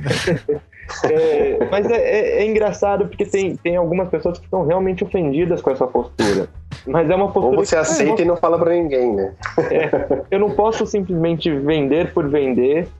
E porque a gente tem uma forma de trabalho específica, então a pessoa tem que estar muito ciente daquilo. É, e, a, por incrível que pareça, diminuindo o tamanho do escritório e selecionando melhor o, o, o perfil de projetos, o perfil de clientes, a gente conseguiu ter um lucro que o escritório não tinha antes. É. Só um é. parênteses aí, que é uma indicação. Tem um livro é, daquela Unity Editions, os caras uhum. fazem esses maravilhosos livros para designers e caríssimos, né? Porque é Libra. É, tem um livro que se chama Studio Culture, que é um livro sensacional, porque é, esse tipo de conversa que a gente está tendo aqui, o Adrian Shaughnessy, ele, ele faz entrevistas com diversos estúdios do mundo todo, tocando questões específicas do tipo, ah, como é que você capta cliente, como que você cobra, coisas assim, e ele fala, ele, ele conversa assim com mais de, sei lá, 50, 60 estúdios. E vai ficar o link aí no. Isso, imagino que vocês colocam, uhum. né? É, acho que o livro na editora ele é esgotado, mas você deve encontrar aí pelas eBay da vida. Vale muito a, a compra. Sabe? Não, sei se, eu, não, eu não sei se vocês conhecem esse livro. Não, não. Eu, eu conheço. É, Studio a... Culture. A editora. A cultura de estúdio. Isso. Legal. Cultura de estúdio. Muito bom. É... É, e, Rafael, só Manda. daí para aquela pergunta que você Isso. emendar. É, eu acho que assim é uma evolução, né? A questão da cobrança é, do design. Você começa sabendo quanto você precisa no seu nível pessoal, que é a, é a tabela do Mark. Você começa a trabalhar com ela no começo do seu negócio, é, mas depois você precisa acrescentar outros elementos, que é onde começa a ficar um pouco complexo, é, que é onde o normalmente Aí eu posso ter certeza que muita gente vai se identificar com isso, outros vão identificar algum amigo, que é aquele cara da criação que descobre um preço do projeto e fica indignado porque ele recebe 3 mil reais por mês, X. E o, projeto- escritório tá vendendo o projeto por 10, ele fala, nossa, que absurdo, eu podia Tá estar sendo ganhando essa explorado, né? diferença. É. É, e não entende quais são os custos e os riscos que tem por trás disso. É, eu até abri aqui uma tabela que eu tenho, porque eu não, não sei Quer tudo. dizer, e Fora. os casos em que os caras estão certos também. Não, Porque isso é como se não existisse exploração. Existe Não. muita exploração, mas Existe. obviamente que existe a ingenuidade do, do empregado também, né? claro, é, não, num caso de 10 mil para um, e o cara recebe 3, não, aí ele tá ganhando até bem demais. Sim, sim, tá bem. É, mas óbvio, você tem projetos que a empresa tá vendendo a 100 mil reais e o cara tá ganhando mil ali, podia estar ganhando 2, 3 mil numa boa. É, mas não, não são, não são todos santos. É, mas, por exemplo, eu tenho, quando eu faço uma, um plano de negócios ou é, até a minha tabela de preço na Olé, que tem essa definição tudo porque é uma outra forma de cobrar, é, eu tenho que ver, ah, eu preciso ter um funcionário que ele vai receber aqui, num exemplo, um salário de 985 reais por mês. Significa que, para mim, esse salário é R$ 1.496,11 centavos. Por quê? Eu tenho que considerar o salário dele mensal, mais o que eu vou pagar de FGTS, mais o que eu vou pagar de INSS, mais o PIS, mais o percentual do 13º, mais o percentual do FGTS sobre o 13º, mais o percentual do INSS sobre o 13º, mais o PIS sobre o 13º, mais as férias proporcional, mais o FGTS sobre as férias, o INSS sobre as férias, o PIS É, sobre as as férias, tributações, né? e prevê ainda uma parte da multa do FGTS que você vai ter que pagar para esse funcionário na hora que você demitir ele. Né? Então, isso muitas vezes. Cara, você desanimou muita gente de abrir empresa agora. cara. para ver como nem sempre é, é fácil você ter empresa. É, e isso varia se você tá como simples ou lucro presumido. Não, não, porque aqui tem muita Ah, não, é, tá certo. É, só contratação. trabalhista. Eu não tô Isso, é, trabalhista. imposto, É, nem entrou na. É, e assim, muitas vezes você não prevê essa multa do FGTS e daí toda vez que você vai demitir um funcionário, Você tem que você bancar o do caixa, né? lucro ou tem que tirar do seu bolso porque você não previu que você tem que pagar ali 4, 5, 10, 15 mil reais para ele. É, então, assim, é, na hora que você vai transformar essa tabela em uma tabela para um negócio mais complexo, com 5, 10, 15 funcionários, até 200 mil sem limites, você precisa ter um controle que é mais complexo, porque ele tem que prever quanto que custa uma hora do seu escritório. E a hora do seu escritório é, é essa hora percentual do, do seu funcionário, mas ele também tem que englobar as contas do escritório, que é o, o que está ali na tabela do Mark. Ele também tem que incluir os funcionários que não trabalham nos projetos, então secretárias, faxineiras, é, porteiros, enfim, A infraestrutura, né? infraestrutura, é, algum diretor, aí depende da qual a sua estrutura da, o, e o, a complexidade da sua empresa. Mas você Uhum. começa a ver outros elementos para chegar no valor de uma hora sua. E calcular um índice VDM, né? Que o. o tem lá o grande. Eu vou postar aqui o livro do. é, do V- o VDM, né? Que é o vai dar merdas. Você tem que saber quanto aquele projeto pode dar de problema, prever porque ele tem que mexer na sua margem de lucro ali. Né? Sim. Então, no caso da minha tabela no Studio Olé, é, eu sei, quando eu defino qual que é um projeto, se você- hoje eu coloco o que, que ele precisa ser feito, ele me dá uma pontuação que transforma em valor, e eu consigo trabalhar na margem de lucro do escritório sem aumentar ou diminuir o valor do projeto, mas aumentando ou diminuindo as horas que eu tenho para fazer aquele projeto. Então Uhum. você ainda tem que prever qual é o lucro que você quer ter, então 10%, mais um lucro específico, variável naquele projeto, que daí você coloca quanto você quer, mais um índice de risco. É, então ele começa a ficar um pouco mais complexo, mas nada mais é do que uma planilha administrativa. Uhum. É, e como que você transforma isso em produto. É, o que eu fiz e faço é normalmente traçar isso tudo do escritório e, em cima disso, fazer algumas verificações em cima de quantas horas costuma levar cada etapa no, no, no escritório. Ah, então a etapa de estratégia visual, quantas horas demorar? Na média, entre nos últimos 10 projetos, ela demorou 15 horas. Eu jogo nessa minha planilha que eu fiz e vejo qual que é a diferença de valor que dá. Se for um valor muito exorbitante, é, você não consegue repassar tudo. Uhum. Mas aí você começa a saber que, não, então para essa etapa ser viável, ou eu tenho que diminuir ela, ou ela tem que ficar mais rápida, ou eu tenho que separar em duas etapas. Mas você começa a ter outros elementos para avaliar a sua metodologia e os seus produtos, os seus, as suas etapas de trabalho. E aí começa a influenciar também na parte de como a empresa funciona criativamente. E é, daí por Só uma coisa mas- a lembrar, é, Uhum. desculpa, Rafael, só uma coisa. É, quando você falou, se referiu à tabela do, do Marx, você estava vendo a planilha dele, né? Porque, A planilha. É, É, porque a, a tabela ela tem uma. a- aliás, é um dos temas mais desagradavelmente polêmicos do design. É, a porcaria da tabela. É você nunca encontrar uma tabela. E eu acho que o espírito aqui é exatamente. mostrar que não precisa da Não tabela, precisa da É, e- tabela. né? porque a Não, gente tabela constrói, é né? É, a E eu, tabela- sendo da DG, nunca advogarei por tabela. É, o que eu quis dizer de tabela é tabela de Excel. Isso, É uma aí, ó. tabela de precificação pronta. Essa língua portuguesa acaba com a gente. cara. É, não. É, é só te avisando porque a gente conversou antes desse programa e disse assim, cara, vamos deixar bem claro que a gente não tá falando de É. tabela. Tabela, a gente não tá querendo fixar o preço de ninguém. né? A gente tá. A nossa intenção é mostrar que Não, construir é- preço é a parada. Fuja da tabela. É. Fuja É da- engraçado porque quando eu assim que eu compartilhei essa primeira versão da planilha, eu, eu fui fazer um experimento social. óbvio, óbvio que a internet entrou em ação e não funcionou, né? Em, em menos de 20 minutos.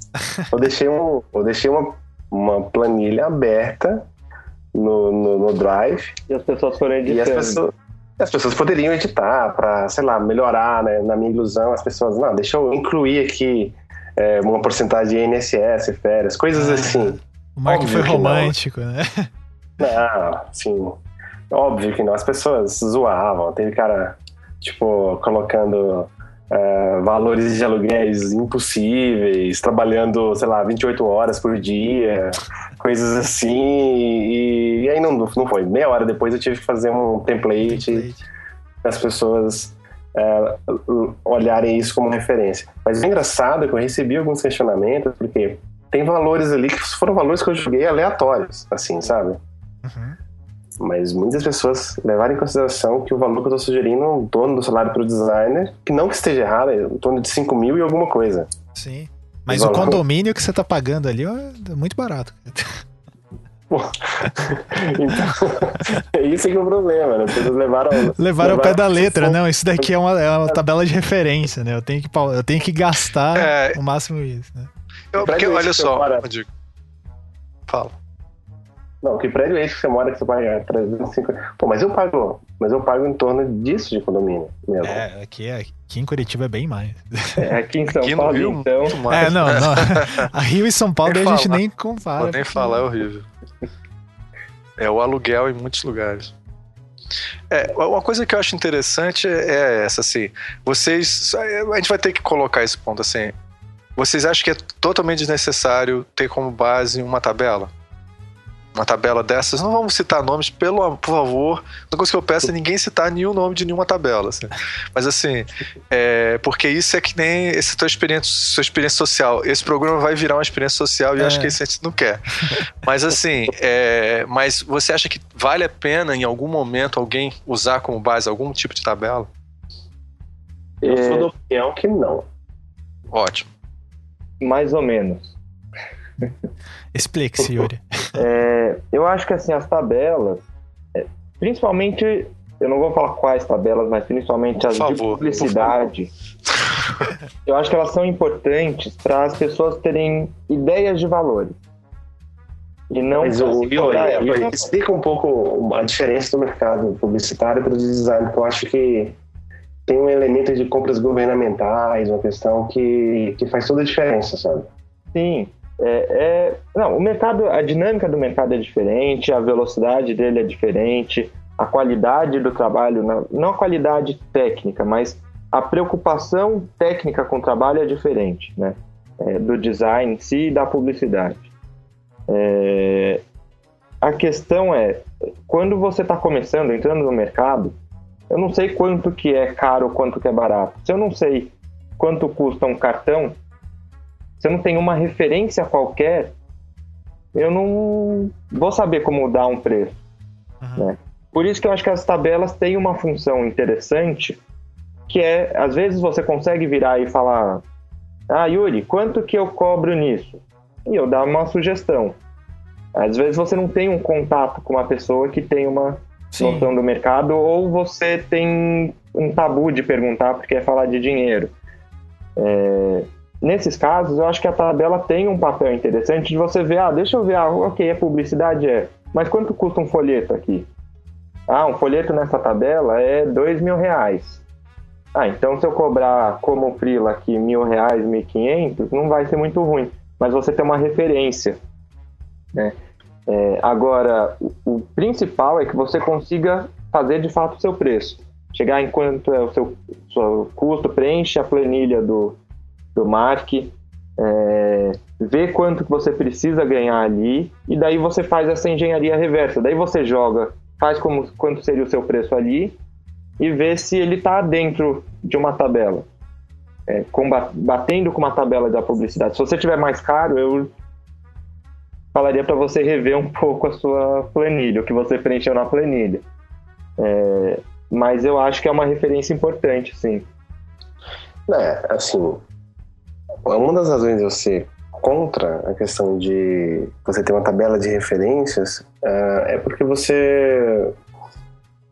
Uh, eu entendo o que o Yuri está falando, mas eu não acho que o mercado se comporta dessa forma, pelo menos os profissionais se comportam assim do que eu vi por, por experiência, essa tabela passa a ser, passa a, ser é, a regra, sabe? E essa regra cria algumas distorções, que é, por exemplo, o cara não se preocupar em ter uma noção real do valor que realmente custa, por que, que aquele valor existe daquela forma e é, um, e é, e é uma sugestão. Uhum. Resumindo, as pessoas não enxergam isso como, como sugestões de valores ou, ou apenas um, referências é, na minha experiência, eu vi, eu vi essas tabelas sendo utilizadas como regra.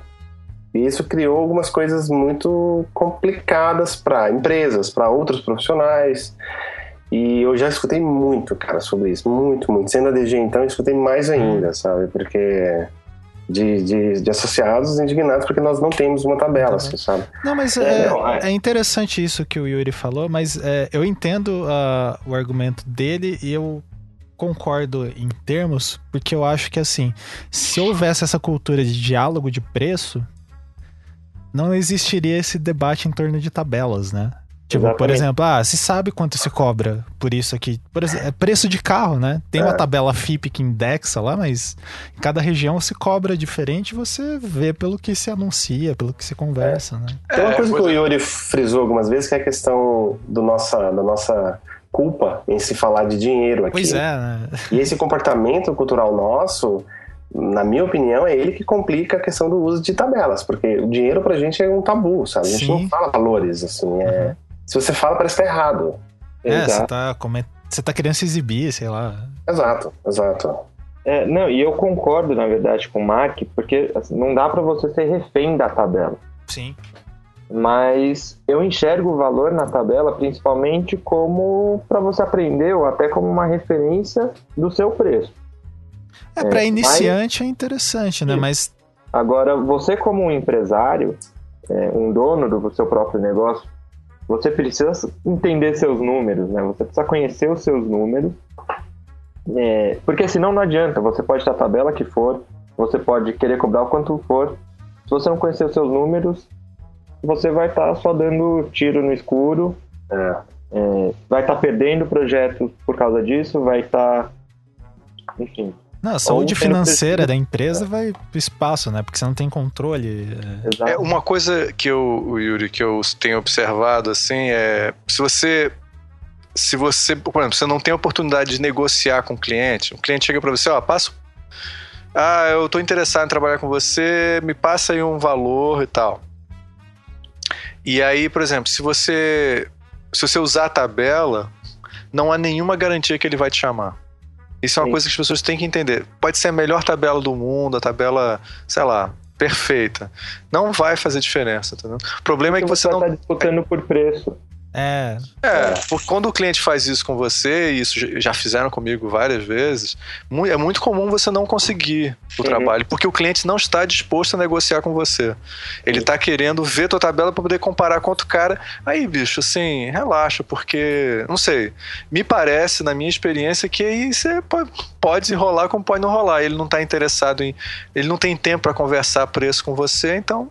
Também Não, é, e- pode, pode encaixar como pode não encaixar na vida dele. É, e é interessante, cara, porque isso daí, é, isso tudo que a gente discutiu, já partindo pro encerramento aqui, Claro. é, isso tudo que a gente discutiu hoje, na verdade, é mostrando é, que o design tá. é, é, o pessoal tocou nisso, tá tendo uma maturidade, né? Essa questão de você saber, é, que nem o Yuri falou, dos seus números, mostra uma certa maturidade da área de tipo, ah, é, não vai ser uma tabela que vai desestruturar tudo aqui. A gente não precisa ficar tenso, mas a gente não precisa nem se pautar em tabela, porque a gente entende os valores e, e sabe o quanto vale, né? Esse, esse trabalho. Eu acho que é.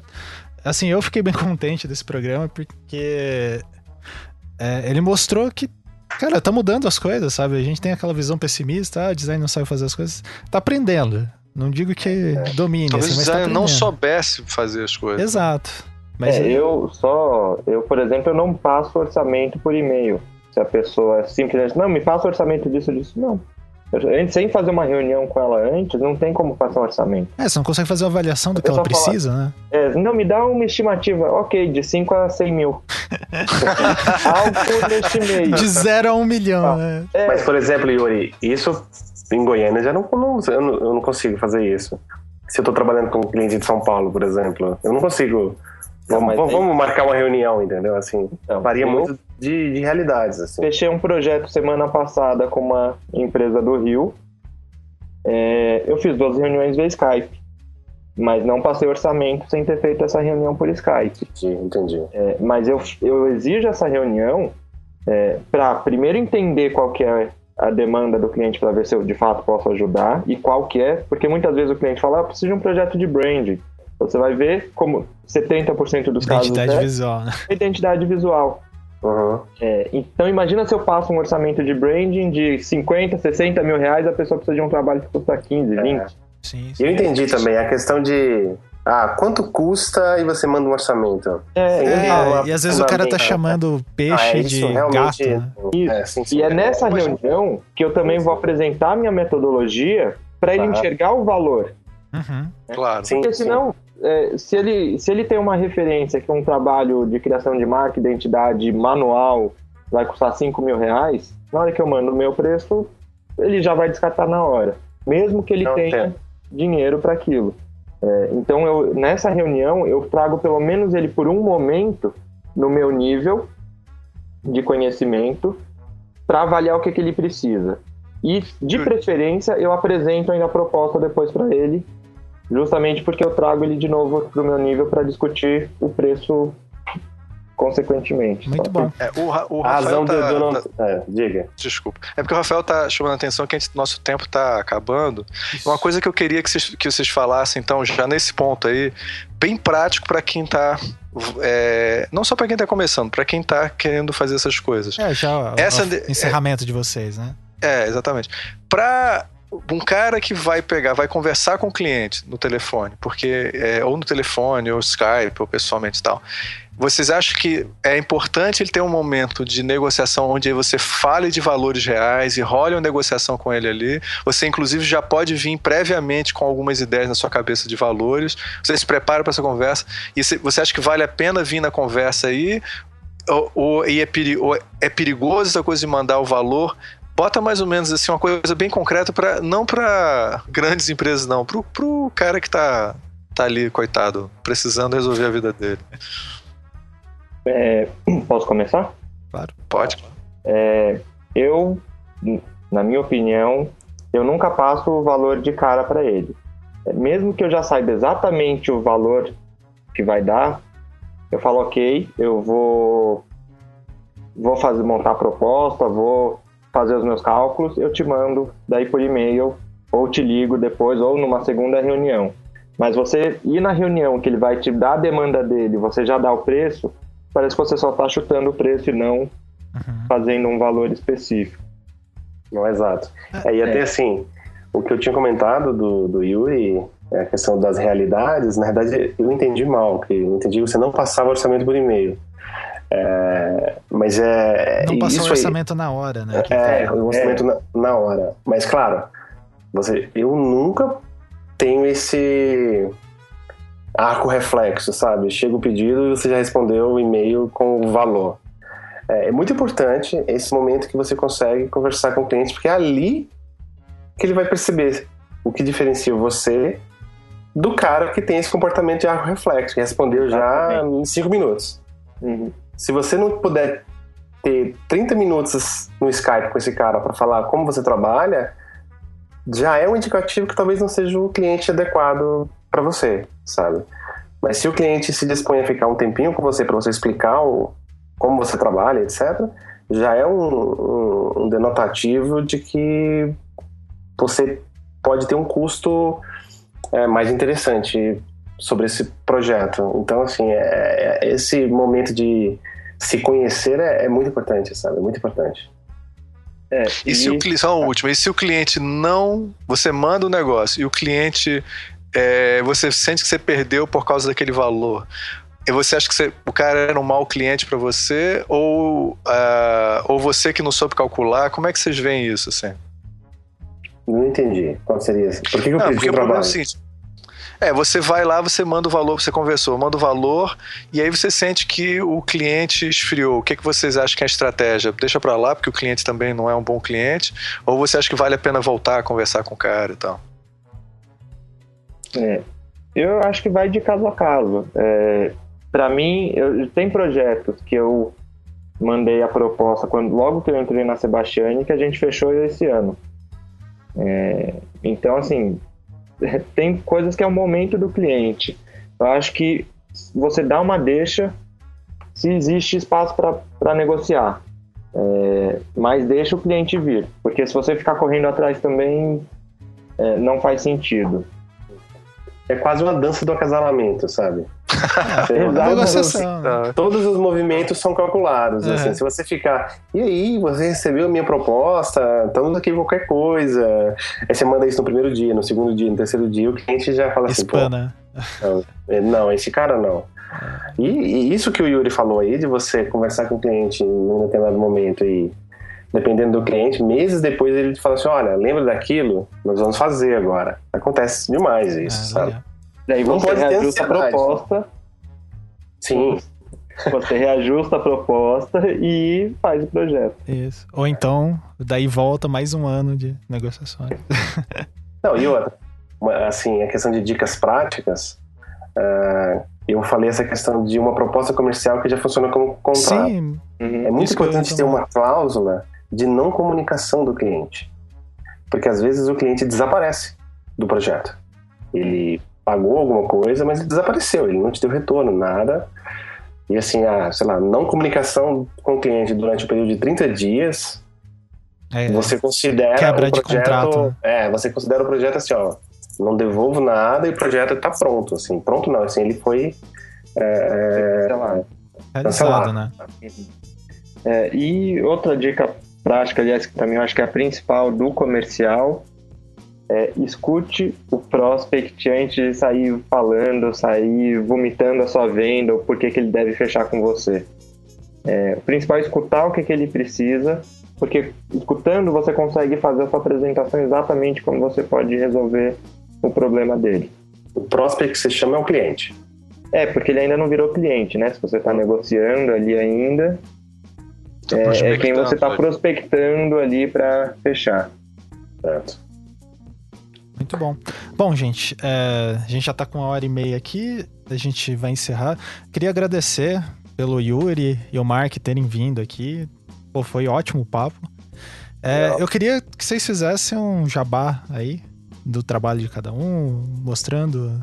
O Yuri tem, já comentou um pouco ali do que eles estão fazendo lá na Sebastiane no YouTube. Então, é, fiquem à vontade aí para anunciar. Bom, Mark, fica à vontade. Isso, Tá, começa eu- o Mark, que eu- ele nunca veio aqui, é, eu sou, sou virgem de visualmente. de visualmente. É, então, eu depois de um sabático não sagmaisteriano, né? É, ou seja, não viajando, mas tendo que, que trabalhar muito, é, eu lancei minha, meu estúdio freela barra designer professor, se chama marcal.com. Trabalho com a minha esposa, que é designer também. E estou na minha vida acadêmica aqui na UFG, no curso de publicidade, dando disciplinas de comunicação visual. E ligado a pesquisas de comunicação e tecnologia no Media Lab. Acho que tem mais caldo aí para alguns anticasts, não, Ricardo? Sem dúvida Certeza. nenhuma. Esse daqui foi até um acidente. Anticasts não, visualmente. Visualmente. Por favor. É, não, não tá- o nosso editor tá, tá sempre cutucando a gente. É, não, mas esse daqui com certeza. É, foi um acidente você vir pra esse, porque você fez essa tabela aí, eu falei, opa, beleza, Já vamos fazer. puxamos o cara. Já puxamos o teu, teu negócio, porque aí vamos fazer, vamos fazer outros. É, Yuri, É, bom, é, já falei no outro, né? Eu trabalho um escritório de design de produto, embalagem e outro de, de, de branding, que é o Estúdio Olé e a Sebastiani Branding. E tenho cada vez mais focado nesse trabalho comercial focado em é, numa economia criativa, né? no mercado criativo. Então, como que você cobra é, e gera valor neste mercado. E é isso. Muito bom. É, designers magnatas, né? Isso. Aquela categoria. E, Cara, eu e queria- a Sebastiane tá, só, só, a Isso. Sebastiane tem o programa no YouTube do tudo que você Ah, tem muito que saber bom. sobre marketing, mas tem vergonha de perguntar. Você manda suas perguntas e a gente vai respondendo conforme dá. E, e tá com o lançamento de uma plataforma de cursos online, o Brandster. Isso. Legal. Bem, eu, na minha parte, quero agradecer os dois. Eu acho que foi uma conversa iluminadora. É, eu espero que vai ajudar muita gente aí, inclusive, porque acho que vocês mostraram que não é, é, é muito a questão de números, a gente tem que ficar muito mais esperto nisso, mas também é uma questão psicológica também, de você aprender a, a ler as pessoas.